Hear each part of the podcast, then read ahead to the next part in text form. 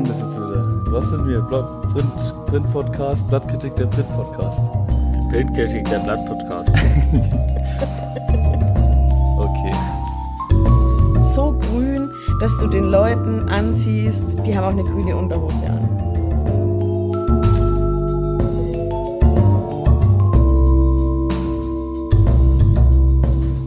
Hallo und herzlich willkommen zu einer neuen Folge von Blattkritik, dem Print Podcast. Ich bin Philipp und ich habe heute eine Zeitschrift dabei. Denn hier in äh, Blattkritik ähm, bringt jeder von uns dreien, äh, mir, Tobi und Franzi, jeden Monat eine andere Zeitschrift oder ein Magazin aus dem Zeitschriftenhandel mit und äh, stellt sie den anderen beiden vor. Die anderen beiden wissen gerade noch nicht, was ich mitgebracht habe. Und dann diskutieren wir so ein bisschen, äh, was da so geboten ist auf dem Zeitschriftenmarkt. Ha Hallo erstmal an meine charmanten äh, Co-Hosts äh, Franzi und Tobi. Servus. Hallo miteinander. Hallo zusammen. Schön, dass ihr es wieder einrichten konntet. Das Jahr ist noch jung. Wir machen die erste Folge des Jahres 2022. Und es ist die zehnte Folge heute einfach. Wie geil ist es bitte, dass wir jetzt wirklich zehn Folgen schon beisammen haben mit der jetzigen Folge? Ja, Applaus an geil. uns. Ist das schon eine Staffel? Ich weiß nicht. Ja. Boah, eine. Staffel. Boah, darüber habe ich ja noch gar nicht nachgedacht. Nee, wir nummerieren einfach durch bis zum St. Nimmerleinstag, oder? Ja. Ich bin schon stolz auf uns, dass wir jetzt seit August jeden Monat eine Folge rausgebracht haben, Leute. Das ist richtig geil. Immer zum 15. eines Monats Ja, ja. Äh, scheint die neue Folge im Blatt. Ja, ja. Also bitte alle direkt im neuen Kalender 2022 eintragen. Yes. An der Stelle erstmal ein frohes Neues an alle Hörerinnen und Hörer. Ich hoffe, ihr seid alle gut gestartet. Ich habe ein interessantes Thema dabei, ähm, zu dem irgendwie, glaube ich, jeder so irgendwie eine Einstellung hat. Aber äh, vielleicht können wir ein bisschen einen tieferen Blick heute wagen. Und zwar, ich sag's einfach frei heraus, heute wird es ums Jagen gehen. Uh, okay. Uff. Interessant. Ja, puh. Ja, geil. Ihr habt auf jeden Fall richtig Bock. Seid ihr Jagdfans? Seid ihr, habt ihr selber einen Jagdschein oder? Ich habe keinen Jagdschein, aber ähm, ich war schon auf der Jagd, weil mein Vater Jäger war. Ach, geil. Oder Ach, perfekt. jetzt nicht mehr ist, aber er war Jäger. Dann kannst du ja vielleicht aus erster Hand ähm, uns eine Jägerperspektive äh, bieten. Ich hatte nämlich ein bisschen Angst, dass äh, die heute komplett untergehen wird. Tobi, kennst du Jäger persönlich? Kenne ich Jäger persönlich? Ja, okay, ich kenne Franzis Vater. Ja, okay. Also, Den kenne ich auch. Ein bisschen. ja. Ja, mein Opa war auch Jäger, aber mit dem hatte ich nicht so viel, also er hat nie was darüber erzählt oder so, da kann ich mich an kein Gespräch erinnern. Deswegen habe ich dann nicht so richtig Berührungspunkte. Ich weiß nicht, aber ist doch äh, voll in, äh, volles In-Hobby, oder? Angeln und Jagen in der Ist freien Natur der sein. Hipster an sich für sich entdeckt, glaube ich.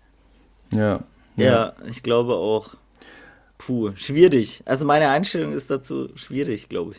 Weil Fleisch essen, weil Waffen, weil was ist, was ist die Einstellung? Äh, warum ist die schwierig vielleicht? irgendwie die äh, dieser Vibe, der da vermittelt wird, äh, also irgendwie sagt der mir nicht so zu. Er hat irgendwie sowas von hier der mo moderne Mann darf wieder Mann sein beim Jagen oder Angeln. Aber ich will gar nicht sagen, dass es unbedingt damit verbunden ist. Aber irgendwie läuft es mir immer. Also Ich habe jetzt so zwei Leute im Kopf, Christian Lindner und Materia, und da ist es mir jedes Mal irgendwie Die ganz jagen beide, oder was? aufgefallen, mit was für einem Okay. ich glaube, oder, oder, oder macht Materia nur Angeln? Ich weiß nicht, bei den beiden ist es mir auf jeden Fall irgendwie. Okay. Da, da dachte ich mir, oh Gott, ja, wirklich. Nee. Okay, da bringe ich, glaube ich, eine bisschen andere Perspektive tatsächlich mit. Also will Ja. ich jetzt gar nicht sagen, dass man Jagen unkritisch sehen muss, aber ich glaube, ich habe noch ein paar ähm, Aspekte dabei, die vielleicht nicht ganz so negativ sind wie das, woran Tobi jetzt überhaupt direkt denkt. Ja, ich, also das war ja eher so Lifestyle-Hobby-mäßig. Ich, gl- also ich kenne mich wirklich überhaupt gar nicht aus, aber es hat es nicht schon einen Nutzen für Populations Es hat total den Nutzen. Es hat auch, also es lässt sich auf jeden Fall auch tierschutzmäßig ähm, begründen, dass es durchaus einen Sinn hat, dass es Jäger gibt. So. Aber diese Jagd-Community, da kann man schon aus verschiedenen Perspektiven auch sehr kritisch drauf schauen. Aber so diese, also meine Erfahrungen so als Tochter eines Jägers waren eigentlich nicht dieses, was ja immer so ein bisschen der Ruf ist, Jäger ähm, sind Jäger, weil sie gern Tiere abknallen und es geil finden, möglichst viele zu treffen, so, sondern ich habe da schon tatsächlich auch ein sehr ach, ich will fast sagen, romantisches Bild vielleicht auch ein bisschen mitgenommen. Tiere pflegen und hegen, wo es eben viel bei der Jagd geht, nicht drum, Tiere umzubringen, sondern auch zum Beispiel im Winter rausfahren und an verschiedenen Futterplätzen für Wildschweine Futter hinterlegen oder im Frühjahr durch Felder ziehen und Kitze davor retten, vom Mähdrescher ähm, zerfetzt zu werden. Das sind schon so Sachen oder auch dieses auf dem Hochsitz sitzen und einfach beobachten, was passiert, so stundenlang. Gar nicht immer mit dem Ziel, da jetzt auch wirklich zu schießen. So, das sind auch tatsächlich Aspekte, die es beim Jagen gibt. Mhm. Ja. Hm. Oh, oh, und tatsächlich einen Berührungspunkt habe ich noch. Ähm, ich habe mal in der Nacht, bevor ich in Urlaub fahren wollte, ein Reh zusammengefahren. Ähm, ein Reh angefahren. Und das ist dann weggelaufen und ich glaube, das musste dann auch ähm, irgendjemand noch finden, weil es hat es nicht mehr so gut Genau, das ist halt, sind halt auch sowas, was, was man halt auch irgendwie oft vergisst, so was passiert mit solchen Rehen, davon gibt es gar nicht wenige. Das Ende vom Lied ist halt, dass man die dann suchen muss. Aber hatte dein Vater einen Hund für solche Suchen? Wir hatten einen Jagdhund. Ah, okay. Genau, weil, also das weiß ich jetzt zufällig, da muss man ja schon durch, äh, das ist ja schon ein sehr spezieller Fall von einem Jäger, der solche Suchen überhaupt durchführen kann. Ne? Also, das sind ja die, äh, die Nachsucheführer, die ja auch extra dafür ausgebildet sein müssen und überhaupt so einen Hund muss der auch erstmal haben, oder? Das war jetzt äh, hier bei uns nicht so mega spezialisiert, aber unser Hund hatte natürlich eine, eine extra Jagdhunde-Ausbildung. Zählt das eigentlich alles noch zur Forstwirtschaft? Im weiteren Nein, das ist schon Sinn? was anderes, Jagd und mhm. Forst. Mhm. Ja. Schon was anderes. Okay, aber vielleicht zählt es ja zusammen. Ich weiß nicht, wenn man jetzt. Ich glaube, es gibt durchaus einige Förster, die auch einen Jagdschein haben, aber nicht jeder ja. Jäger ist gleichzeitig ein Förster, weil okay, Forst ist. Sinn. Bei Forst geht es um, um die Pflanzen und bei Jagd geht es um die Tiere. Das ist der Unterschied. Und eine Sache fällt mir noch ein naja, so ein adeligen Hobby, Treibjagd, ja, keine Ahnung. Fuchsjagd. Und das sind ja irgendwie, mhm. genau, so, das sind irgendwie drei verschiedene Dinge, ne? Es ist so Lifestyle, so sinnvolles Jäger, Forstwirtschaftsdings irgendwie und so Treibjagd, keine Ahnung. Macht man das noch? Ja. Wahrscheinlich ja, schon, ja. oder? Das macht man noch, das macht man noch. Und das hat doch keinen Sinn. Naja, das hat schon manchmal einen Sinn. Zum Beispiel eine Horde Sauen hast, die durch die Felder ziehen und die ganze Landwirtschaft kaputt machen und du wirst die ja nicht her. Und dann wirst du denen auch nicht her, wenn du äh, dich einmal die Woche hinsetzt und auf einem Hochsitz sitzt und darauf wartest, dass jemand kommt und du äh, eins erschießt. So, wenn das ein riesiges Problem ist, dass auch teilweise, wenn zu große Horden an Sauen durch die Wälder rennen, das kann schon auch eine Gefahr für die Menschen sein, die in diesen Wäldern spazieren gehen. Das sind Riesenviecher, die sind auch gefährlich so. Und wenn der Punkt ja, ja. erreicht ist, macht es durchaus Sinn, das ähm, zu regulieren und dann so eine große Jagd zu machen, in der dann eine gewisse Anzahl, meistens werden dann Ziele gesteckt, so, wir müssen den Bestand, der Jäger an sich weiß in der Regel, wie groß ungefähr der Bestand in seinem Wald ist, oder sollte er bestenfalls wissen, und sich dann das Ziel zu stecken, okay, der muss jetzt so und so viel reduziert werden, weil das hat im Laufe des Jahres nicht so geklappt, das sind viel zu viele, und das dann quasi auf einen Schlag zu machen. Trotzdem gibt es natürlich sehr viele Jäger, die das vor allem für das Event machen. Die sagen, also ja, ist halt auch geil so. Und ähm, das darf man, glaube ich, auch nicht unterschätzen. Aber zu sagen, dass es gar keinen Sinn und Nutzen hat, ist, glaube ich, auch zu kurz gegriffen. Das kommt mhm. halt drauf an. So kann durchaus sinnvoll sein. Ja. Mehr oder weniger. Jetzt voll gut, jetzt haben wir ja schon mal so ein bisschen äh, eine Einführung in das Thema gehabt und das eine oder andere Thema, das jetzt schon angeschnitten wurde, auf das kommen wir auf jeden Fall zurück. Damit es nicht zu langweilig ist, habe ich auch nicht einfach nur irgendein dahergelaufenes Jagdmagazin mehr ausgesucht, sondern Ähm, ich habe tatsächlich einen äh, relativ äh, frischen Neuzugang auf dem Zeitschriftenmarkt dabei, wieder mal. Sag mal, cool, wieder mal. Da bringst, ja. du, immer, bringst du so schöne neue Sachen. Ja, äh, kleine Notiz am Rande. Ich habe heute nochmal geguckt. Also Peaks scheint wirklich tot zu sein. Schauen wir mal, was wir hier haben passiert. Peaks umgebracht. oh nein. Ich glaube nicht, dass wir was damit zu tun hatten. Nein, ich habe heute ähm, das Magazin Der Überläufer dabei. Untertitel Unbeugsam, urig, überzeugend. Ähm, und wir werden uns das heute mal anschauen und mal gucken, so in welcher Nische, in welchem Bereich von Jägern äh, man hier unterwegs ist. Ja, und wie man sich selber hier präsentieren möchte. Und vielleicht ein Augenmerk, was ich auch wirklich spannend finde, die Frage so, okay, wow, äh, wir starten heute, also oder im vergangenen Jahr, ein neues Jagdmagazin. Wie macht man das? Wie zieht man im Jahr 2021 eine Jagdzeitschrift auf? Finde ich aber auf jeden Fall spannend und ich finde es richtig gut, äh, dass die Franzi dann vielleicht, vielleicht müssen wir dich ein bisschen in die Rolle jetzt drängen, dass du ein bisschen die äh, Jägeranwältin bist. Aber ich, ich tue mein Möglichstes, das auch zu tun. Ich versuche mal auch nicht parteiisch zu sein. Das wollte ich, aber gut, ich bringe auf jeden Fall mal die Argumente, mit denen ich aufgewachsen bin. Perfekt, sehr gut. Also, der Überläufer. Die Franzi hat gerade schon von Sauen gesprochen. Jag Jägersprache ist ja auch so was ganz Eigenes. Weißt du zufällig, was ein, weißt du zufällig, was ein Überläufer ist? Ah, Überläufe, das sind, glaube ich, die, äh, wenn die Wildschweine so im mittleren Alter sind. Also keine äh, Frischlinge mehr, das sind die mit den Streifen. Ich weiß mal, wir haben uns mal unterhalten, Philipp, du und ich, über diese kleinen, aber du hast auf jeden Fall gesagt, wie heißen die nochmal? Sind das nicht die Streiflinge? Und da musste ich so lachen, weil die einfach nicht Streiflinge heißen, sondern Frischlinge. Das klingt aber gar nicht nach mir. Ja, geil. Aber vollkommen richtig. Ähm, das sind anscheinend die Wildschweine nach der Vollendung ihres ersten Lebensjahrs. Und wann verlieren die ihre Streifen? Die Streiflinge? Also die Überläufer haben schon keine Streifen mehr, also spätestens nach einem Jahr sind die weg, ja. Mhm. Genau, also da hat man sich den ähm, Namen geliehen und natürlich irgendwie schwingt da halt auch ein bisschen was mit. Das wird auch oft verwendet dann ähm, im Editorial oder anderswo. Ne, weiß nicht, es klingt so ein bisschen auch nach weiß nicht, Geheimagenten, die die Seiten wechseln, bisschen militärisch vielleicht. Äh, ich glaube nicht, dass es, ähm, ich glaube schon, dass es mit Absicht so gewählt ist, dass es eine kleine Doppeldeutigkeit hat. Mhm. Was habe ich dabei? Ich habe die erste Ausgabe ähm, des Jahres 22 da, also die ist dann Mitte Dezember erschienen. Gestartet ist das Magazin äh, im Sommer äh, vergangenen Jahres, kostet 5,90 äh, in Deutschland und hat genau 100 Seiten. Ähm, zur Auflage war tatsächlich ziemlich schwierig, da jetzt schon äh, Zahlen zu bekommen. Ich habe eine Meldung gefunden, wo sie nach Au Eigenaussage ähm, 60.000 haben. Also, wenn man das vergleicht mit vorherigen Ausgaben, ich glaube, die Men's Health war irgendwie über 100.000. Aber Emma hatte irgendwie nur 40.000? Genau, so? also Emma war auf jeden Fall wesentlich äh, kleiner, ja. Gut, ja, also es ist eine Jagdzeitschrift. Ähm, der Verlag sitzt in Blaufelden. Das ist ähm, hier im Landkreis Schwäbisch Hall, zwischen Nürnberg und Stuttgart liegt es.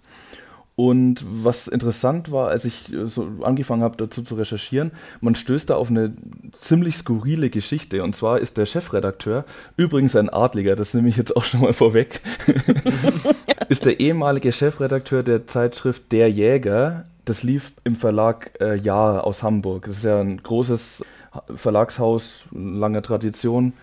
Äh, ja, äh, hat ja viele so Nischentitel und da war eben der Jäger auch eine davon. Und ja, offenbar wurde der irgendwie gegangen. Also es gibt da einen weirden Artikel bei der ähm, Hamburger Morgenpost. Irgendwie wurde da ein neuer Chef äh, vorgestellt, also des Gesamtverlags, ähm, und mit dem konnten wohl viele nicht und der auf jeden Fall auch nicht. Auf jeden Fall aus irgendeinem Grund hat er seine Karriere beim Jäger beendet. Und jetzt das Team des Überläufers scheint aus großen Teilen oder komplett, ich weiß es nicht genau, ähm, aus dem ehemaligen Jägerteam ähm, zu bestehen. Mhm. Also mhm. hier gab es eine, weiß nicht, eine kleine Meuterei vielleicht. Ähm, und man hat hier äh, sich aufgestellt und will sicherlich antreten, äh, sich quasi äh, selbst als die kleinen Rebellen am, am Zeitschriftenmarkt zu positionieren. So sicherlich irgendwie die Eigensicht auf das Magazin. Ich meine, vielleicht deswegen auch Überläufer. Macht ja, also hätte irgendwie mhm. auch. Ein guter, guter Kampfname nach so einer. lustig. Ja, ja. Nach so einer Spaltung. Nenne, ja. es, nenne es Spaltung. Ich, ich nenne es Spaltung. Es ist eine Spaltung. Grundsätzlich mal das Erste, was ich sage, und deswegen habe ich es mir auch ausgesucht, die Aufmachung ist wirklich sehr gut. Jetzt erstmal handwerklich, es ist einfach gut gemacht, finde ich. Ähm, ging mir eigentlich schon beim Cover so. Ich zeige euch das gleich noch. Die Schriftarten sind gut gewählt. Es ist grafisch wirklich schön gemacht. Es hat viele ähm, schöne Illustrationen. Glanz oder äh, so matt? Schon Glanz, aber okay. es stört eigentlich nicht. Ja, matt geht, finde ich, mehr, ähm, so wie du es jetzt beschreibst, fängt es erstmal, stelle ich es mir ein bisschen noch in diese Hipster-Jagdschiene vor. Ja. Und da würde, finde ich, matt ganz gut passen. Also ich würde sagen. Finde ich nämlich auch. Es, ähm, von der Aufmachung her könnte es ein absolutes Hipster-Jagdmagazin sein. Ist es wahrscheinlich in Teilen auch, aber wir werden sehen, dass es politisch einfach doch ein bisschen konservativer ist, äh, als die Aufmachung zunächst ähm, erwarten ließe. Tobi, du äh, machst Grimassen? Nee, ich, ich dachte mir, es ist jetzt nicht mega krass verwunderlich, dass ein Jagdmagazin konservativ ist. Also, denke ich, dachte ich, ich finde, es gibt voll, schon das Potenzial voll. für ein Jagdmagazin auch in die andere Richtung. Also ich finde es auch nicht verwunderlich, aber es gibt das Potenzial, bei einem neu erschienenen Jagdmagazin in eine andere Richtung zu gehen und zwar in die Richtung bewusst leben, auch Nachhaltigkeit, so ähm, diese Schiene von den reichen Prenzlauer Berg-Hipstern, mhm. die mhm. Äh, Flexitarier sind und nur glückliches Fleisch essen und dann deswegen jagen ganz toll, weil da ist das Reh glücklich von der äh, Wiese geschossen. Ja, voll und ich denke, das ist da ein bisschen, schwingt es auch mit, aber vor allem inszeniert man sich auch wirklich als ähm, eine Zeitschrift und eine, als eine Zeitschrift und damit äh, die Personen inszenieren sich selbst als Menschen, die sich so ein bisschen als Gegenbewegung sehen. Also gerade mhm. über solche Dinge wie Nachhaltigkeit und so weiter wird halt gespottet, zum Beispiel in der Zeitschrift. Mhm. Ja. Also die Aufmachung ist einerseits ähm, einfach modern und einfach schon ansprechend erstmal, wenn man sich das anguckt und keine Ahnung, meiner Meinung nach dann auch irgendwie an ein eher jüngeres Publikum gerichtet. Und auch ansonsten setzt man eben gerne auch nochmal auf andere Me äh, Medien. Viele Artikel gibt es zum Beispiel auch äh, online nochmal zum Nachhören, als Podcast oder anderweitig. Ich würde eine kleine Zusammenfassung vom Inhalt machen. Kannst du nur das vorher noch ganz kurz, was mich noch interessieren ja? würde, wäre das Titelblatt, ähm, wie das aussieht. Also ich kenne ein bisschen, mein Vater hatte natürlich auch immer mal wieder so ein Jagdmagazin zu Hause. Die Titelbilder habe ich noch so vor Augen. Irgendwie, das war halt ganz oft, irgendwie waren da ganz oft Fasane drauf, warum auch immer. Oder Rehe, die da in der Natur stehen. So, ähm, das ist so ein bisschen meine Erinnerung, so dieses romantische Naturbild, was da auf dem Titelbild war. Ähm, wie ist es ja. da? Auch da fällt es absolut raus, auf jeden Fall. Ich habe jetzt nicht alle bisherig, äh, bisher erschienenen Ausgaben gesehen und ich glaube, also eine habe ich gesehen, da war dann auch so ein springender Keiler irgendwie groß drauf. Hier ist ein, ja, wie mit Pastell, nee, wie mit Aquarellfarben gemalter Wolf zu sehen. Das mhm. ist nämlich das Titelthema, mhm. der Wolf in Deutschland. Okay. Und da sprechen wir natürlich ja, auch noch drüber. Ähm, natürlich das nächste äh, politische Thema irgendwie, ne? Ich würde eine kurze Zusammenfassung über den Inhalt äh, machen, einfach nur, dass ihr so ein paar Schlaglichter bekommt, ähm, was in dem äh, Magazin behandelt wird. Also wir haben natürlich äh, die obligatorischen Rubriken mit ein paar Meldungen. Es gibt Leserbriefe. Es gibt die Rubrik Hingucker des Monats, wo ungewöhnlich gewachsene Hörner oder ähnliches bei Wildtieren ähm, fotografiert und gezeigt werden. Es gibt eine Trophäenschau, wo Leser offenbar ähm, Foto von ihrem erlegten Stück ähm, machen und dann einschicken und eine ganze Doppelseite nochmal mit Hinweis auf die vorhin schon erwähnten Online-Angebote. Dann die Titelstory äh, dreht sich eben um den Wolf. Ähm, da geht es einerseits um die Frage, oder ja, im Grunde ist es schon eine sehr deutliche Stoßrichtung. Also man stellt die Frage, was der Wolf äh, kostet, dadurch, dass er sich in Deutschland äh, vermehrt. Es gibt einen Waffentest für eine Schusswaffe, also für ein Gewehr. Es gibt einen Munitionstest, es gibt einen längeren Beitrag zum Thema Schussangst, also die, Schuss, äh, die Angst vor dem Abdrücken. Äh, und dann, ja, Klassiker wie, was macht man mit dem Wildfleisch, also Rezepte für einen Wildfond zum Beispiel.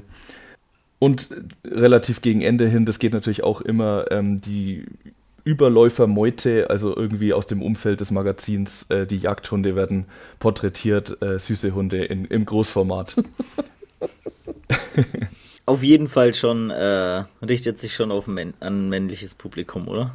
Auf jeden Fall würde ich auf sagen, natürlich wirkt so, aber es fällt auch auf, mit dieser Grundannahme im Hinterkopf fällt dann halt jedes Bild extra auf, dass man halt zumindest versucht, vielleicht, keine Ahnung, äh, auf den, die Fotos von den Artikeln und so weiter, da ist da auch mal eine jagende Frau zu sehen, also eine Jägerin Mhm, okay. zu sehen. Jetzt habt ihr schon grundsätzlichen Eindruck und deswegen würde ich einfach die allseits beliebte Frage stellen, wer wirbt denn eigentlich im Überläufer? Gewehre. Ja, das war einfach. Tatsächlich nur eine Anzeige. Okay, Messer. Jagdmesser ist Boah, richtig. Engelbert Ja. Strauß. Nein, Engelbert Strauß? Was ist Engelbert Strauß ist doch nur für Handwerker. Die machen doch keine grüne Kleidung. Die typische Ach, Leute. Oh, die man muss- typische stimmt, muss Jagdkleidung Kleidung, muss ja. grün sein. Das sind grüne Lodenmäntel und so grün, dass du den Leuten ansiehst, die haben auch eine grüne Unterhose an. Also wir hatten Messer, wir hatten äh, Gewehre. Gibt's einen Grill? Weber? Nee, nee, ein Grill tatsächlich nicht. Nee, nee. Ich gebe euch jetzt jedem noch zwei Versuche und dann zähle ich den Rest auf, weil es ist- wird dann schon ein bisschen speziell. Veranstaltungstipps vielleicht noch. Nee. mhm. Irgendwie so Jeep oder so? Autos? Ja, tatsächlich. Ein Jeep ist tatsächlich dabei. Und zwar, das steht extra dabei, das, die bekommen die in sehr gutem Zustand, also diese Firma, die die hier verkauft, von, vom Schweizer Militär, original. Gott, ey. Was? Oh, Das ist alles so weird, dieses Waffen Ja. und Militär Ja. und überhaupt. Okay, Naja. Leute, ich sage euch jetzt mal nicht, was für ein Auto mein Vater daheim stehen hat. Auch, auch, vom, auch vom Schweizer Militär. Geil.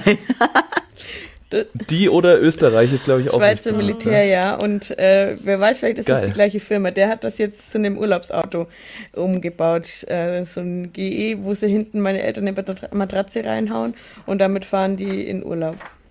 Es ist ein Original Schweizer Puch 230 GE. GE. Ist Krass. es das? Ja, geil. Klar, haben wir daheim. Ja.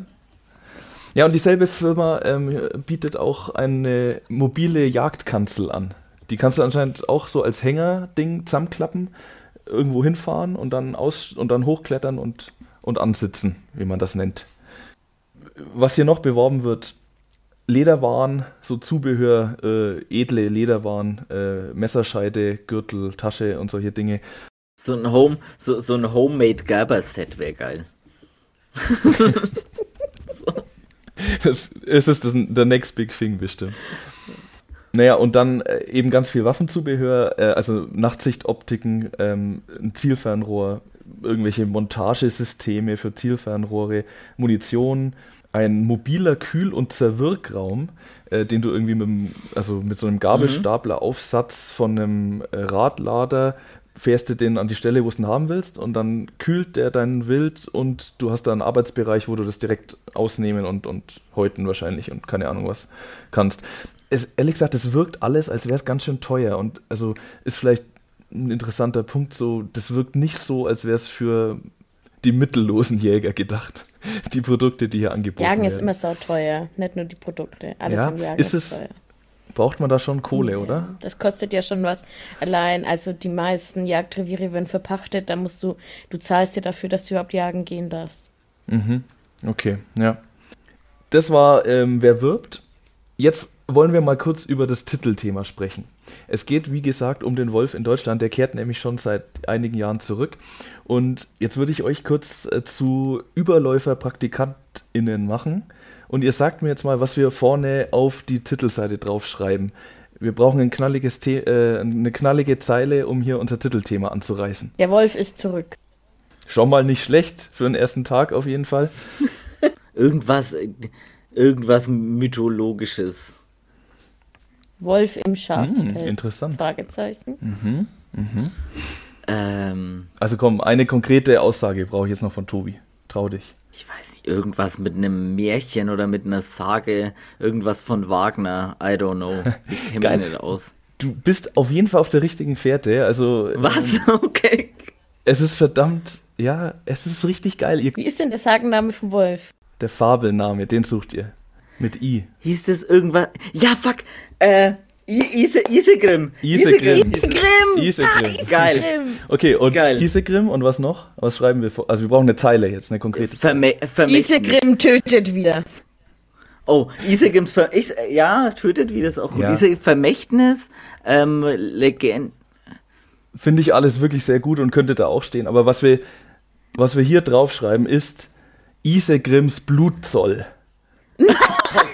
Ach komm, das sind Nazis, Das- Mann. deswegen- Das, ist, das sind Nazis. Niemand kauft sich eine Zeitschrift, wo Isegims Blutzoll draufschreibt. Der, Es steht da Nee. einfach drauf. nein. Du immer mit deinen Verurteilungen. Das sind doch deswegen noch nicht nee, Nazis. Nee, nee, die sind auf jeden Fall total okay, wenn die da Isegims Blutzoll draufschreibt. Mit dem Aquarellwolf, ey, hör mir auf. Also, da ist, guckt uns der Aquarellwolf an und da steht daneben Isegrims Blutzoll drüber das Milliardenprojekt. Und dann drei, drei Untertitel nochmal. Ein, eine hat nicht gereicht. Explosiv, so teuer ist die Schneise der Verwüstung.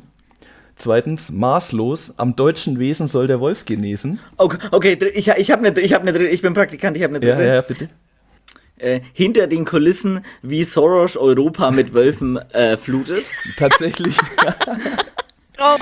Tatsächlich so partikular wird es nicht. Hier steht einfach nur aberwitzig, warum der Wolf nicht mal den Förstern hilft.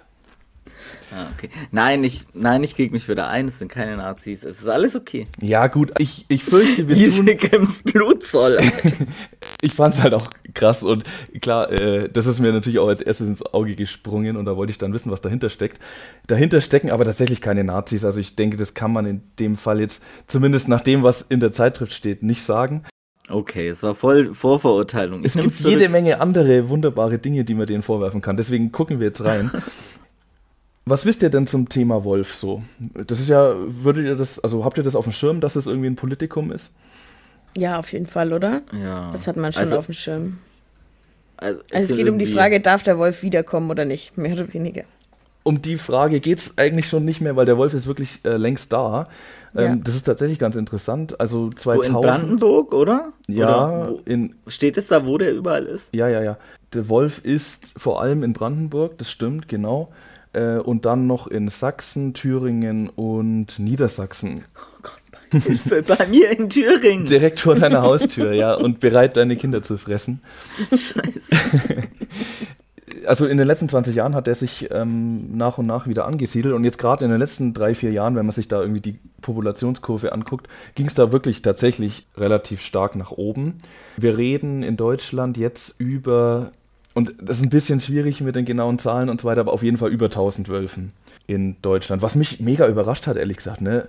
Weil, also gut, in Süddeutschland ist es auch auf, auf jeden Fall viel weniger als jetzt im Osten ähm, und in Niedersachsen. Aber das war halt mal hier und da mal ein Wolf und alle flippen total aus irgendwie. Die einen freuen sich, die anderen nicht. Aber dass es doch so viele schon sind, fand ich erstmal überraschend. Was ich dann als nächstes noch überraschender fand, weil das hatte ich erstmal überhaupt nicht auf dem Schirm und wusste auch nicht so richtig warum, sich da jetzt ähm, der Überläufer, also die Jäger mit dem Thema beschäftigen und die sind offenbar gegen den Wolf. Wieso denn das? Die wollen den abknallen. Ist nicht auch das, das so ein bisschen die politische Trennlinie? Ich habe mich nie mit dem Thema befasst, aber das so eher Konservative wollen ähm, den Wolf und haben ja auch den Bär damals in Bayern abgeknallt. Und ähm, eher so Progressive wollen halt irgendwie Schutzräume für den Wolf schaffen. Ja, Naja, die Kritik daran, warum man keinen Wolf, wir keine Wölfe haben sollten, wollten, wie auch immer, oder die Argumentation, die denen zugrunde liegt, ist ja dann immer so in die Richtung Gefahr für den Menschen, Gefahr für Nutztiere. Mhm. Die Frage, die sich mir jetzt dabei stellt, ist, wie, also wie gefährlich ist denn der Wolf? Also kann man sagen, der kommt irgendwie nicht so nah an den Menschen ran, weil er eher so schüchtern ist oder nee, Ja. schüchtern sagt man nicht, scheu, Scheu. scheu, ist? Oder gibt es eine große Gefahr? das Ding ist, und das ist irgendwie das Erste, was man merkt, es ist tatsächlich eine ganz schön, schon wirklich von vielen Seiten äh, sehr emotional geführte ähm, Diskussion so. Und da ist es gar nicht so einfach, äh, weil ich habe halt angefangen mit dem Überläufer, mich dieser Debatte zu nähern so.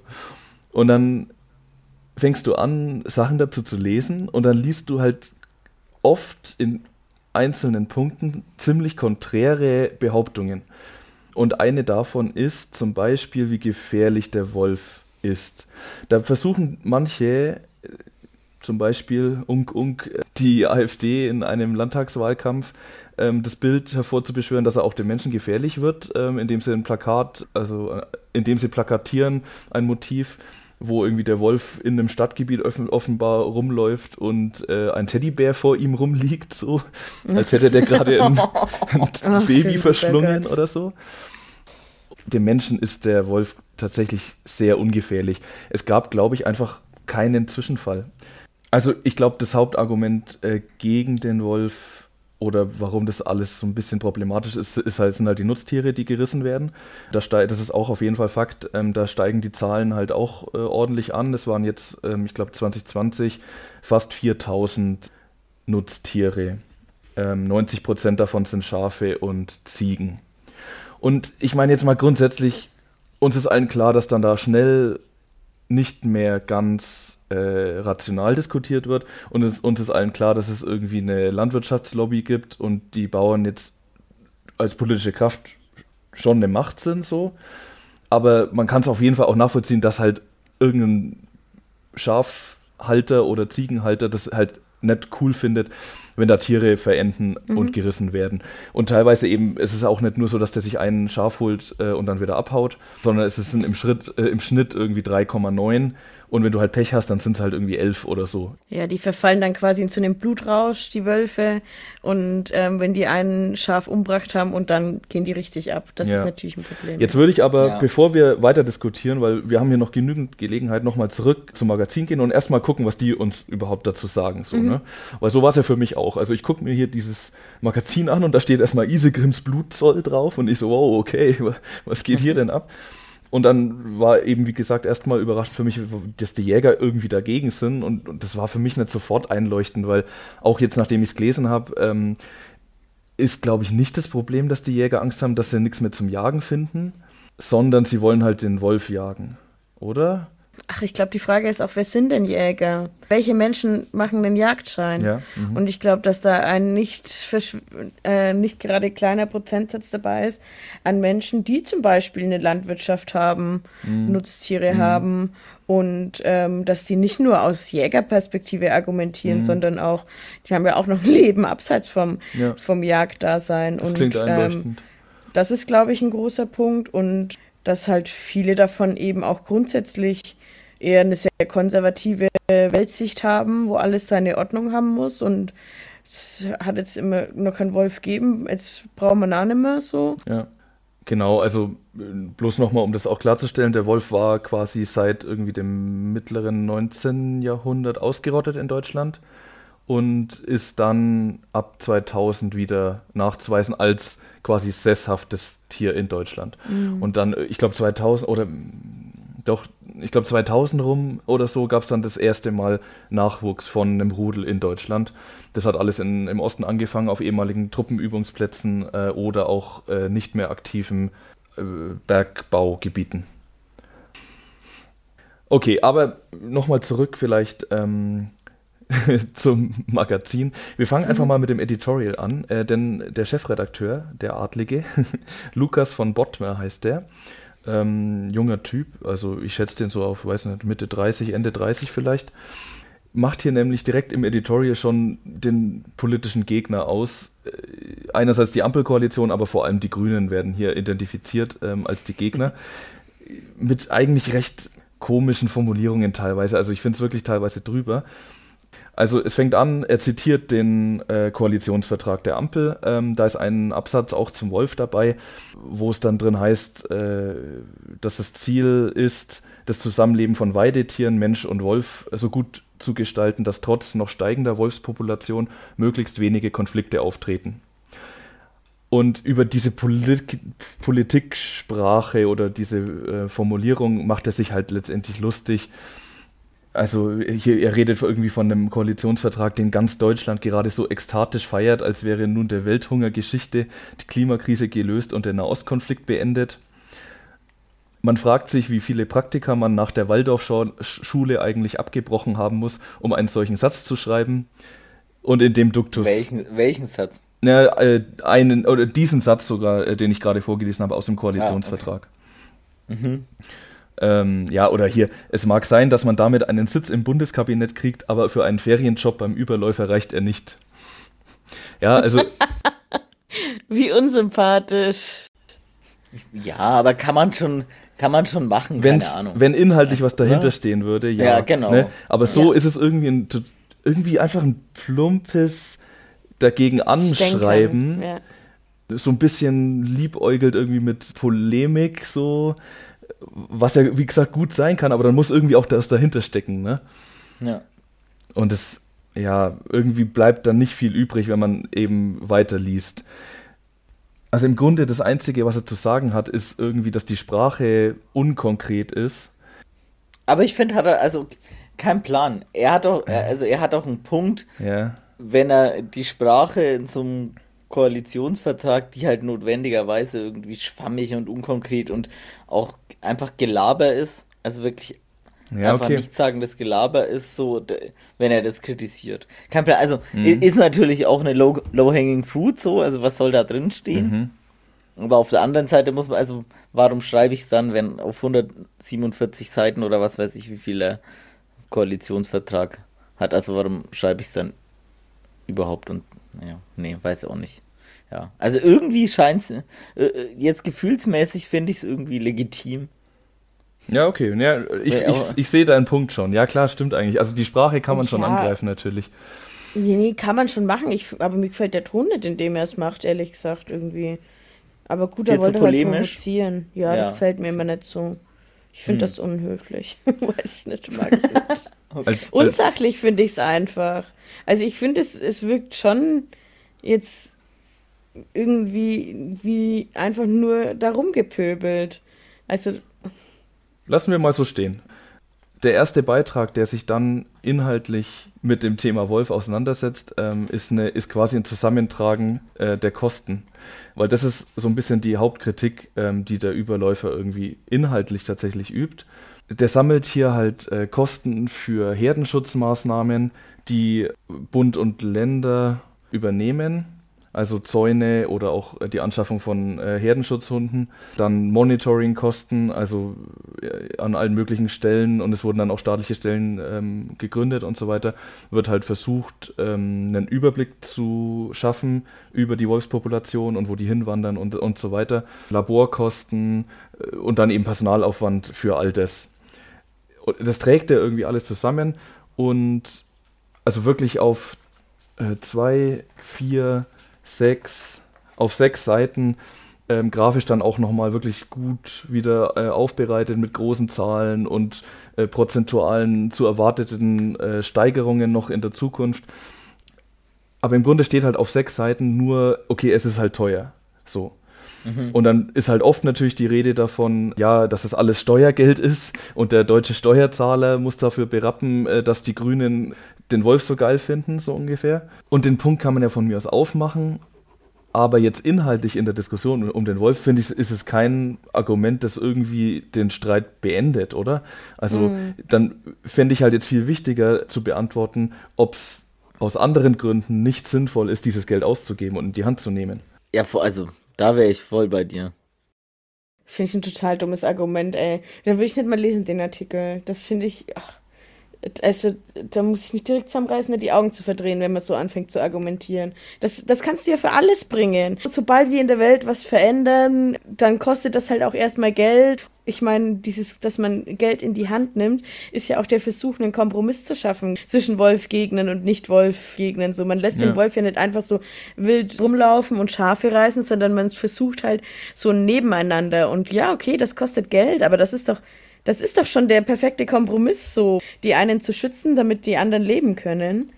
Und da dann anzugreifen, also das finde ich wirklich Unsinn. Das Ding ist, in der Diskussion fordert auch niemand irgendwie die Ausrottung des Wolfs, ne? Deswegen müsste das denen ja irgendwie auch klar sein, dass es halt bleiben wird. Ähm, all diese Kosten für Herdenschutzmaßnahmen und äh, Monitoring und so Naja, weiter. aber was sie, was sie halt wollen, ist, dass sie den Wolf abschießen dürfen. Das Okay, ist doch die ja. Argument. Also darauf läuft es doch raus, Ja. also ohne den Artikel jetzt gelesen zu haben. Ja. Aber wenn sie sagen, diese Herdenschutzmaßnahmen und so sind alle so teuer, dann ist, ist ja ganz logischerweise ihr Gegenvorschlag, dass sie die Abschussgenehmigung kriegen, was sie ja nicht haben. Der Wolf, man darf ja keinen Ja. Wolf schießen. Also äh, das Ziel ist ja, dass äh, später auch noch ganz konkret formuliert wird, der Wolf soll ins Jagdrecht aufgenommen werden. Ne? Und dann Genau, gäbe es ja bedeutet trotzdem, dann gäbe es ja trotzdem Abschussquoten. Und da gäbe es ja trotzdem eine Saison und so weiter. Das hieße ja eben auch nicht die Ausrottung des Wolfs. Das ist auch nicht das formulierte Ziel, das die hier formulieren. Deswegen checke ich es einfach nicht, warum man hier auf sechs Seiten über, nur über Geld sprechen möchte und die Kosten. Mhm. Mhm. Und dabei eben auch wieder in, ach, keine Ahnung. Ne, es wird schon direkt am Anfang von vermeintlichen Herdenschutzmaßnahmen gesprochen, weil die sowieso nichts bringen, so. Ähm, mhm. Oder dann wird sich wieder suffisant irgendwie drüber lustig gemacht, dass in irgendeinem Topf halt Geld ähm, dann da war für die Erforschung von Zäunen mit künstlicher Intelligenz ich zitiere nochmal nur, um euch so ein bisschen ein Gefühl für den Ton zu geben.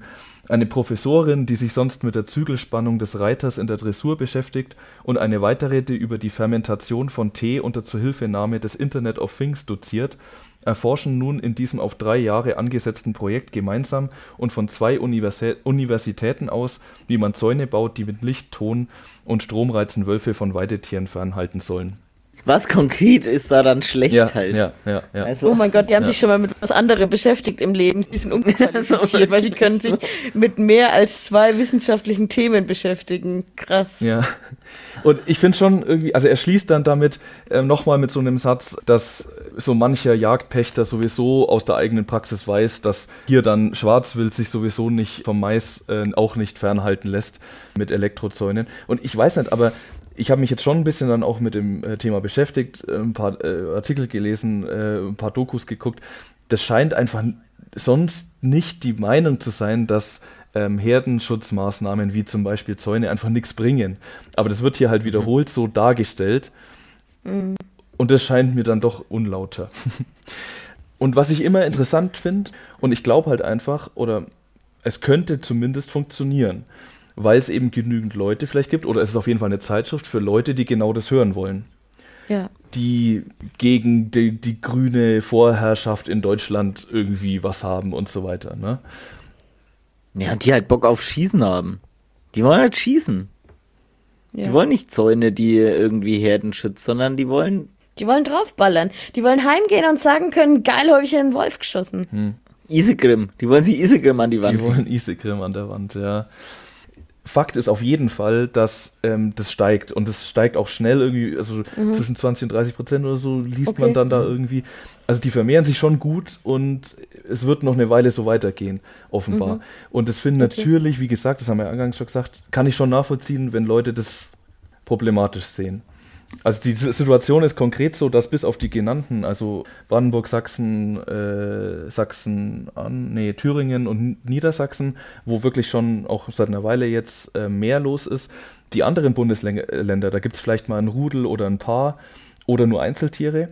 Aber die, also Hessen zum Beispiel, die warten halt nur drauf, ähm, dass die Wölfe sich nach Hessen ausbreiten.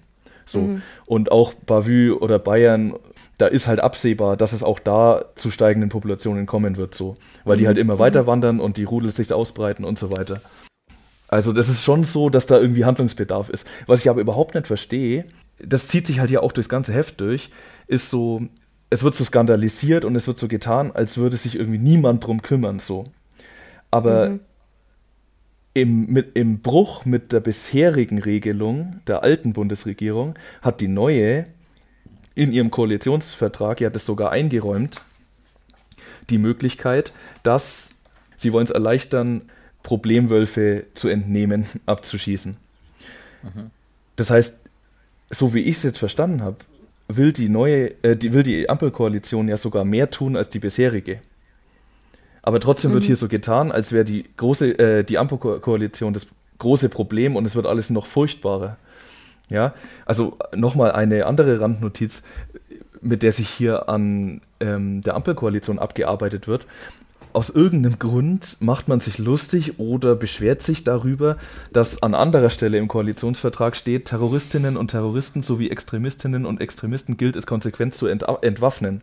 Da fühlen die sich offenbar angesprochen. Also anders kann ich mir das nicht erklären, dass das auftaucht. Ne, hier geht es darum, die nehmen uns unsere Waffen weg. Was steht da? Ja, das wäre jetzt auch mal eine Frage. Wo? Ja, was sagen Sie zu diesem Satz? Also in, ja, in welchem Moment, Kontext taucht ähm, das auf? Kommt, das taucht zweimal auf. Das taucht einmal im Editorial auf. Gegen Ende quasi dieses Editorials, in dem er sich hauptsächlich mit den äh, Sätzen zum Wolf befasst. Er kritisiert eben nochmal die sehr unkonkrete Sprache im äh, Koalitionsvertrag und mutmaßt dann, dass es daran liegt, dass die Koalitionäre Angst haben, dass wenn sie konkreter werden, ähm, was das Bestandsmanagement angeht, das ist nämlich das Wort dafür, dass man die äh, Tiere unter Umständen auch abschießen darf, dass dann sich manch äh, aufgebrachter Tierhalter dazu ermutigt fühlt, doch nochmal Opas Musket Muskete aus der Vitrine zu zergeln. Keine Ahnung, was zergeln heißt. Oh Gott, ey, diese Argumentation, ne, das ist, also es ist immer so eine Abwehrreaktion, ja. ne? Ja, ja. Und es müssen ständig Bilder gezeichnet werden irgendwie. Ja, so, ja, genau. Ja, ja. So, naja, aber um das zu verhindern, haben die Grünen nämlich noch ein Ass im Ärmel. Hier, hier sind im Ärmel. Hier sind speziell die Grünen nochmal angesprochen am Anfang des, Ansatz, äh, des Absatzes. Zum Glück habt ihr auch dagegen ein Ass im Ärmel, das euch zwar keinen Grimme-Preis, aber sehr wohl weitere Isegrims einbringen wird. Zitat. Terroristinnen und Terroristen sowie Extremistinnen und Extremisten gilt es konsequent zu entwaffnen. Zitat Ende. Gut für den Artenschutz, schlecht für die diversen Amokläuferinnen zwischen Cuxhaven und dem Bayerischen Wald. Weil die sagen, wenn jeder eine Waffe hat, dann kann, kann sich jeder verteidigen.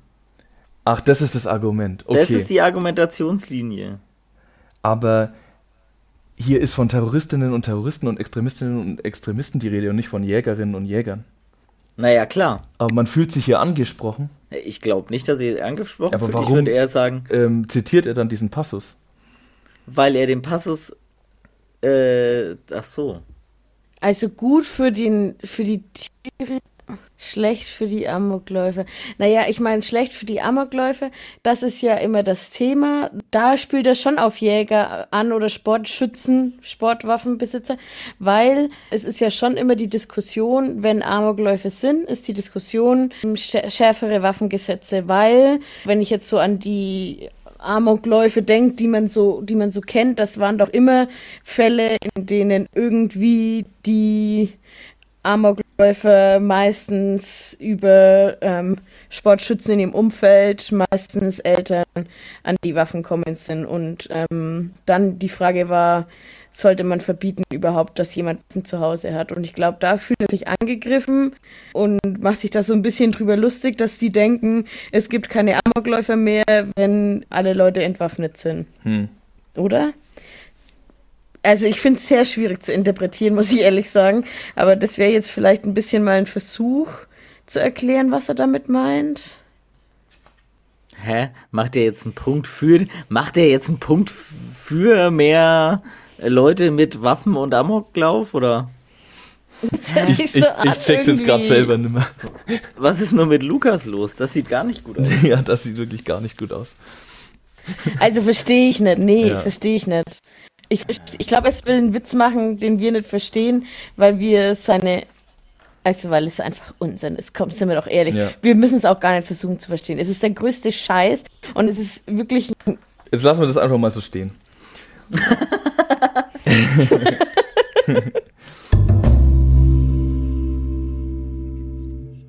Jetzt würde ich aber noch mal den, die restlichen Beiträge zum Thema Wolf kurz äh, zusammenfassen. Ja, also, wie gesagt, zu, äh, äh, nach dem Editorial folgen diese sechs Seiten, wo es im Grunde nur das Argument vorgebracht wird, dass es halt teuer ist mit dem Wolf.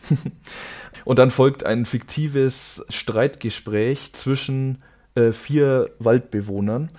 Das finde ich von der Idee her ganz witzig, aber auch hier sind Mhm. die Argumente wieder äh, wirklich weird teilweise. Also, wie gesagt, ne, man, das ist so in Interviewform.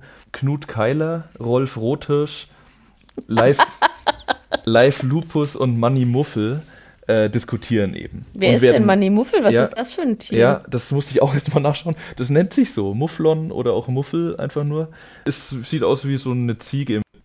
Also, und die Idee, wie gesagt, finde ich schon witzig so, ne? Ja. Äh, da lässt man dann die Tiere sprechen und das ist hier auch wieder schon recht, wie sagt man, bissig alles in, in seinen Formulierungen. Aber die Argumente sind halt wieder mega weird so, keine Ahnung. Äh, Ja, da freut sich dann irgendwie der äh, Wolf, der Live Lupus, freut sich, dass der Deutsche ihm sein, das ganze Biofleisch überlässt und selbst äh, nur Mastschwein frisst. so. Also das Reh ist das Biofleisch Ja, quasi. genau. Also quasi ihr, ihr dummen Städter, möchte man äh, sagen, ihr fahrt doch so ab auf äh, nachhaltiges, gutes Fleisch, aber überlasst mir das alles, also dem Wolf. statt es selber zu verwerten und zu essen und sozusagen dahinter steckt. Hä? Was ist das? Der Wolf, der Wolf frisst uns das gute Fleisch weg. Naja, wenn man das jetzt so sagen würde, ne, dann, also, es ist hier mit dem Augenzwinkern, ne, und dann würde man sagen, ja, es ist nicht ja, ganz ja. so ernst gemeint und so weiter und kommt hier nur im Vorbeigehen. Aber man macht halt diesen Witz und da finde ich leuchtet trotzdem so ein bisschen ja, weiß ich nicht, eine Haltung. Dass man überhaupt auf die Idee kommt, diesen Witz ja, zu machen, genau, ist halt schon. Ja. ja, ja. ja. Okay. Ich würde jetzt noch äh, zwei ähm, Sätze oder zwei, mehrere Sätze von Manny Muffel kurz zitieren, einfach, das ist dann ein Schlaglicht für dieses Streitgespräch. Manny Muffel nämlich an irgendeinem Punkt in der Diskussion sagt, jetzt habe ich mal eine Frage an den Überläufer. Warum versetzt sich eigentlich kein Mensch mal in unsere Lage? Warum denken alle nur an den Wolf und keine, keiner an uns? Wir sind genauso hochentwickelte Tiere und jeder Wolf frisst jährlich Dutzende von uns. Jeder muss sterben, Mensch und Tier. Ist der Tod durch die Kugel nicht ein unglaubliches Privileg? Schon einmal über die grauenvollen Alternativen nachgedacht? Die Kugel ist viel weniger schmerzvoll, als selbst die meisten Menschen sterben müssen. Nur einer verdrängt das, der Mensch. Und ich weiß nicht, ne? Mhm. Das ist doch einfach totaler Quatsch. Du kannst dich doch nicht hinstellen und sagen, es ist Tierschutz, wenn ich den Wolf jetzt ausrotte, weil der Wolf Tiere frisst. Damit die Tier Tiere friedlicher sterben können. Also das finde ich von Jägern als Argument angebracht schon eine harte Nummer. Also das widerspricht halt jetzt total. Und da komme ich jetzt wieder mit meinem romantischen Jagdbild, mit dem ich aufgewachsen bin. Was irgendwie für mich war dieses Thema Jagen irgendwie so eine einheitliche Geschichte, Mensch und Natur in einer sehr ursprünglichen Form versuchen, nebeneinander herzuleben und in, in der Symbiose und nicht so, der Fokus war nicht drauf, dass einer von beiden den Vorteil hat, sondern eben, ja, so wie Natur halt ist, so mit den, mit den harten Seiten, sprich dem Töten, aber auch mit den schönen Seiten, wie dem Leben lassen und dem Hegen und dem Pflegen und so. Das ist so immer mein Verständnis von Jagdwesen. Und wenn jetzt dann Jäger herkommen und sagen so, ähm, in, in dem Moment, in dem die Natur wieder in eine Richtung geht, in der dieses Töten von Menschen nicht mehr geraucht wird, ist auf einmal die Natur scheiße. So. Mhm. Das finde ich schon frech zu sagen, sich dann auch als so ein Gott aufzuspielen. Das ist ja auch so ein Gottkomplex, der da mitschwingt. So mhm. wir, der Mensch, wir entscheiden, wann dieses Tier stirbt, weil wir ihm den schönsten Tod ermöglichen können. Und, und der Wolf der darf das nicht, weil mhm. das ist ja dann so grausam. Und das ist auch so eine Art von Bild auf die Natur, wie ich sie eigentlich eher zu Leuten, die von der Natur eigentlich nicht viel wissen, ähm, unterstelle. So Leute, die dann in den Tiergarten gehen und mit dem Eisbären schmusen wollen, weil er so flauschig aussieht. Aber doch kein Jäger. Ja. Weil da denke ich mir nämlich, also in einer anderen Situation ist doch der Jäger der Erste, der sagt, ich muss die Tiere umbringen, weil das ist der Lauf der Natur und Natur ist halt gerade mal grausam. Das ist lustigerweise ja. der exakt nächste Satz. Also, ne, der Überläufer antwortet darauf. Also nochmal, Manny Muffel sagt, ähm, die Kugel ist viel weniger schmerzvoll, als selbst die meisten Menschen sterben müssen. Nur einer verdrängt das, der Mensch. Und dann sagt der Überläufer in diesem fiktiven Gespräch, die Natur ist halt grausam, Punkt. Und dann Manny Muffel und zwar aufgebracht, laut den Klammern nach seinem Namen. Ihr Menschen seid schizophren. Einerseits gibt es einen Shitstorm, wenn ein Reiter eine Gerte benutzt, andererseits verantwortet ihr bei zigtausenden Wildtieren einen viel qualvolleren Tod, als es nötig wäre. Aber das ist doch ein Unterschied, ob der menschliche Reiter das Pferd schlägt ja. oder ob ein Tier ein anderes Tier Natürlich. für Nahrungsaufnahme umbringt. Das kann man doch nicht vergleichen. All, alles ist so ultra absurd an diesem. Ja, naja, das Ding ist, der Wolf ist halt der Fremdkörper, ne? In dieser Sichtweise.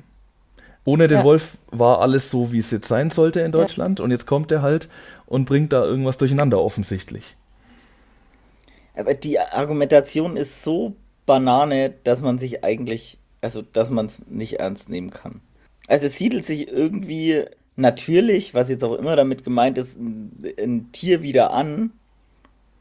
Und dann genau da machen wir dann das Problem dann fest. Ich, ich weiß nicht, vielleicht ist es so gemeint, dass man denkt, man schlägt quasi die Balkonbiologen ist an anderer Stelle auch das Wort, ja. Also quasi die Städter, die keine Ahnung haben, aber Volksfans sind äh, dass man die quasi mit ihrer eigenen Logik schlägt. Vielleicht ist es so gemeint, mhm. äh, dieser ganze Abschnitt. Ja, vielleicht. Ja, mhm. ist alles ein großer Witz und satirisch und bla bla bla und soll eigentlich witzig sein und und die Absurdität der Debatte ähm, aufzeigen. Ja, das mag schon sein, aber das, damit schaufeln sie sich halt ihr eigenes Grab, weil sie auch selber zeigen, wie absurd ihre Stellung in dieser Debatte ist, muss man halt auch ganz ehrlich sagen. Ja. Ja, ist auch mein Eindruck. Ich würde es noch einen Aspekt reinbringen äh, und dann äh, kommen wir auf jeden Fall schon zum Ende, weil die Zeit ist schon mhm. fortgeschritten. Hier folgt dann noch ein Interview und da ist mir zum ersten Mal aufgefallen, dass es eben hier nicht nur irgendwie konservativ, sondern auch politisch liberal zugeht. ähm, hier ist nämlich eine, ein Interview mit Raban Schmidt-Möhlholm. Das ist wohl ein Freund des Chefredakteurs aus alten Zeiten. Der ist äh, auch Jäger, aber auch Förster. Er hat Forstwissenschaften studiert und ist schon seit bald 20 Jahren ein Forstberater. Und er wird quasi so aus, als, aus Perspektive des Försters hier befragt. Auch erst zum Thema Wolf. Er bringt dann das äh, Argument, dass äh, das Wild sich dann anders verhält und sich in größeren Rotten zusammenfindet und so weiter. Aber vor allem kommt dadurch so auch eine wirtschaftsliberale Einstellung, wo es ihm offenbar ganz wichtig ist, dass ja, Boden und Forst, also Wälder und die dazugehörigen Rechte eben in Privathand bleiben oder am besten noch mehr in Privathand kommen. Mhm, ähm, also klar. ganz konkret wird er dann gefragt, Sie kommen eben auf das Thema, die Frage kommt, warum wird eigentlich nie thematisiert, ob Staatsforst privatisiert werden sollte? Und da ist er sofort dafür. Und da wird dann eben diese Schiene nochmal aufgemacht. Fand ich dann irgendwie ganz interessant und hat nochmal ein anderes Gesamtbild ähm, für die ganze Zeitschrift gegeben. Das ist nicht der einzige Fall, wo das so deutlich wird. Aber das wäre echt nochmal ein spannendes äh, Thema, so Eigentum an Grund und Boden mhm. äh, da so abzufeiern. Ja, ja, ja, auf jeden Fall. Ja gut, und also man könnte jetzt echt noch über viele auch interessante Artikel reden. Es gibt hier eben den Artikel zur Schussangst, die ich erzählt habe, wo es so ein bisschen, da wird dann so getan, als würde man irgendwie über ein unpopuläres Thema reden über das Männer eigentlich nicht reden und so weiter, aber gerade, dass man so framed, finde ich, bestätigt man auch schon wieder komische Männerrollen und Geschlechterrollen. Hier übrigens auch nochmal zum Thema, weil du meintest, äh, ob es vor allem Männer sind, die hier angesprochen werden. Hier sieht man es auf jeden Fall. Dann gibt es ein Plädoyer für die Pirschjagd, also statt sich in Hochsitz zu setzen, eben durch den Wald zu schleichen oder da irgendwo am Boden rumzustehen und äh, vom Boden aus zu schießen, der dann auch im Grunde es wirkt so, als würde das ein uralter weißer Mann klischeehaft äh, schreiben, der einfach irgendwie zurück in die Höhle möchte, so ganz komisch. Und um den Bogen jetzt zu spannen, um hier taucht dann ganz am Ende auf der vorletzten Seite nochmal im Gastkommentar die FDP ganz konkret auf, nämlich in Form von Gregor Bayer, der ähm, von 2009 bis 2014 Mitglied des Brandenburgischen Landtags war und auch Jäger ist und der hier nochmal eben in einem abschließenden Kommentar bekräftigt, dass er der Meinung ist, dass es erlaubt werden muss, Wölfe abzuschießen. Und dann hat man irgendwie dieses Magazin durchgeblättert und zuerst war es irgendwie ein bisschen, ja schon auch faszinierend natürlich, weil es irgendwie eine Welt ist und, und Themen da besprochen werden, mit denen man erstmal überhaupt nichts zu tun hat. Und dann finde ich schon immer interessant, da in so, ein, in so eine Nische sozusagen reinzugucken. Aber sehr schnell irgendwie habe ich halt dann gemerkt, ja, dass halt nicht objektiv jetzt zum Beispiel auf das Thema Wolf äh, draufgeblickt wird. Und das ist eigentlich jetzt auch der, der Schlusspunkt und, und der Eindruck, der bei mir zurückgeblieben ist. Mhm. Jetzt weiß ich nicht, habt ihr irgendwie noch Fragen zu einzelnen Aspekten oder was ist euer Eindruck gerade? Also ich bleibe ein bisschen kritisch zurück. Äh, das Ding ist, ich finde das Thema Jagd ein total spannendes Thema und ein total vielseitiges Thema. Und ich finde, dass viele Aspekte beim Thema Jagd in der breiten Masse weder bekannt noch diskutiert werden und dass Diskussionen zum Thema Jagd immer sehr auf gefährlichem Halbwissen und irgendwelchen Vorstellungen, die man sich so macht, ähm, basieren und dass man da auf jeden Fall noch viel viel diskutieren kann zum Thema äh, ja, Naturschutz, Tierschutz, zum Thema Fleischkonsum und so weiter. Und auch zum Thema, dass eben Jagd nicht schwarz-weiß ist und dass auch die, die Jagd-Community mhm. ähm, sehr viel vielseitiger ist, als die Leute sich vorstellen. Mhm. Zeitschriften wie der Überläufer schneiden da natürlich radikal ein und geben die Botschaft, nein, alles, was ich gerade gesagt habe, ist Unsinn. Alle Jäger sind äh, Leute, die mit grüner Unterhose ins Bett gehen, gern rumballern ähm, und denen es eigentlich scheißegal ist, wie es ums Tierwohl steht, sondern die einfach ihren Willen durchsetzen wollen und das machen, was sie schon immer machen, nämlich möglichst viel abknallen. So. Das finde ich ein bisschen schade. Und das ist mir jetzt auch anhand des Überläufers, glaube ich, nicht gelungen, da nochmal zu zeigen, wie vielseitig diese Debatte eigentlich geführt werden muss weil auch der Überläufer daran scheitert, die Debatten, ähm, die geführt werden müssen, vielseitig zu führen. Ich glaube auch, ähm, obwohl wir jetzt lange über diese Wolfsdiskussion gesprochen haben, dass ganz viele Argumente noch komplett ungesagt geblieben sind, sowohl von uns als auch, was ich viel schlimmer finde, vom Magazin, weil ähm, das ist eine schwierige Debatte. Und ich habe da auch die Weisheit nicht mit dem Löffel gefressen und habe überhaupt keine Ahnung, was jetzt gut und was jetzt schlecht ist. Aber die Argumente, die der, der Überläufer anbringt, die sind halt einfach Quatsch und da, da braucht man gar keine Diskussion anfangen mit diesen Argumenten. Und das ist schade, weil das eine total spannende Diskussion ist auch äh, in der Frage, wie Mensch und Umwelt und Natur miteinander leben wollen. Und deswegen bin ich, muss ich an der Stelle sagen, vom Überläufer als ein modernes Jagdmagazin, das 2021 das erste Mal erschienen ist, sehr enttäuscht. Mhm. Also ich glaube, die erfüllen schon aber eine Rolle, ne? Also ich glaube. Ja, natürlich. Ich bin davon enttäuscht. Ich bin ja auch nicht die Zielgruppe. Muss man dazu auch sagen. Ja. Also wir haben jetzt natürlich, wir haben jetzt natürlich auch einiges zusammengefasst so, aber es ist halt tatsächlich so, dass das eine Haupt, inhaltliche Hauptargument war halt irgendwie nur die Kosten so. Und der Rest wurde mehr oder weniger so ein bisschen behauptet, was man an anderer Stelle dann wieder ganz anders findet. Naja, ich denke, die erfüllen eine Rolle und das, was sie sein wollen, das machen sie sehr gut. Also das äh, mm. würde ich nochmal betonen, äh, was ich schon spannend fand an dem Ding. Also die wissen schon, was sie tun und machen das schon auch ganz ordentlich, würde ich sagen. Die scheitern nicht irgendwie an irgendwelchen Ansprüchen, die sie äh, anderweitig haben.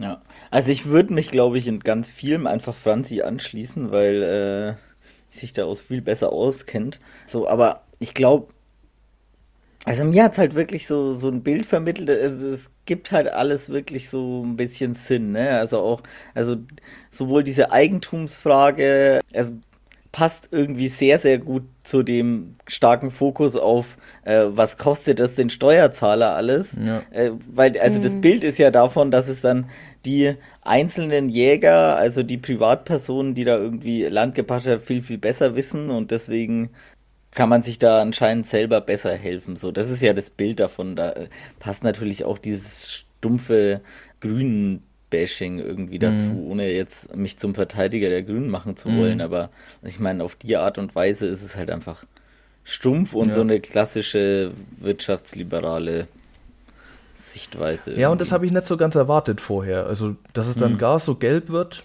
Nee. Mhm. Ja. Naja, jetzt ist die Frage, in welchem Ideologielevel all diese Einschätzungen münden. Natürlich wieder die Frage, wie, wie verstehen wir Ideologie? Aber ähm, also da finde ich es jetzt doch nach den verschiedenen ähm, Definitionen easy, den hier mal neun Punkte hinzuknallen. Ja, auf jeden Fall. Also würde ich, würde ich auch sagen, ne? Also, wenn wir irgendwie Ideologie so verstehen, dass man sagt, man kann noch andere Argumente aufnehmen. Nee, und man tut es hier sogar bewusst nicht. So. Genau, ja. man, man macht es einfach nicht. Ja, neun. Ja, also bei neun bin ja. ich voll dabei. Ich habe jetzt gerade noch überlegt, was wäre denn eine 10? Aber schauen wir mal, vielleicht finden wir ja. die 10 ja noch. Aber ja. ja, auf jeden Fall, da bin ich voll bei euch. Ich fand es total witzig. Also es ging bei mir wirklich so ein bisschen hin und her. Erst habe ich ja gar nicht gecheckt, so wo in welche Richtung das geht, weil dieses Isegrims Blutzoll erstmal schon wirklich ganz abstrus gewirkt mhm. hat so. Also das ist halt wirklich diese die, diese. Also das spricht, finde ich, andere, also dieser, diese Zeile spricht, finde ich, andere und auch das, das Cover spricht andere Menschen an, als man dann im Innern des Magazins findet, tatsächlich. Ja, ja. Was jetzt nicht heißt, dass die besonders sympathisch sind, aber, ne? Also auch mit Blutzoll, ne? Mhm. so, so krass emotionalisierend, ich weiß auch nicht. Ja. Ja. ja. Ist nett schön. Ja, nö, hat mir jetzt nicht so gut gefallen. Leid. Also es hat mir total gut gefallen, was du gemacht hast, Philipp. Ja. An der Stelle danke dafür. Danke. Ich finde es äh, ein tolles Thema. Ich stand auch schon oft vor Jagdmagazinen. Ich finde das Thema Wolf auch sehr spannend. So insgesamt schönes Thema. Danke. Ja, wirklich, äh, mega, spa mega spannend und ich habe gemerkt, dass ich einfach, obwohl dieses Thema Wolf voll präsent ist und auch das, ne, das Thema Jagd vielleicht nicht so, aber ich habe mich damit so wenig befasst, Mhm. Dass es echt spannend Mhm. äh, war, da mal so ein bisschen einen Einblick zu bekommen. Ja, ich finde es schade, dass ich es jetzt auch nicht geschafft habe, die Vorurteile, mit denen du, Tobi, reingegangen bist, zu zerstreuen. Ne? Ich glaube, das hängt halt auch damit zusammen, wer Wortführer in so einer Debatte ist. Ja. Ne? Also wenn, wenn das irgendwie die Leute sind, die in der Öffentlichkeit auftreten und dann natürlich passt es halt voll gut, dass auch Christian Lindner irgendwie sich mit einem Jagdgewehr und so ablichtet. Ja, schon witzig, dass du das direkt äh, zu Anfangs äh, mit Christian Ja. Lindner äh, angekommen bist. Also ich glaube, das, das ist halt so das Klient Klientel, das da offenbar die Debatte bestimmt. Ja. Und eigentlich schade. Ja, was mich halt interessieren würde, oder was bei mir jetzt irgendwie noch stehen bleibt, ist die Frage, und die können wir ja jetzt den HörerInnen mitgeben, wie sähe denn eigentlich äh, eine progressive Jagdzeitschrift aus? Gibt's die vielleicht? Gerne Tipps an uns. Ja, vielleicht gibt es die tatsächlich, ja. Das ist Zeit für eine andere Folge. Für jetzt heißt erstmal vielen Dank fürs Zuhören und tschüss. Tschüss. Ciao.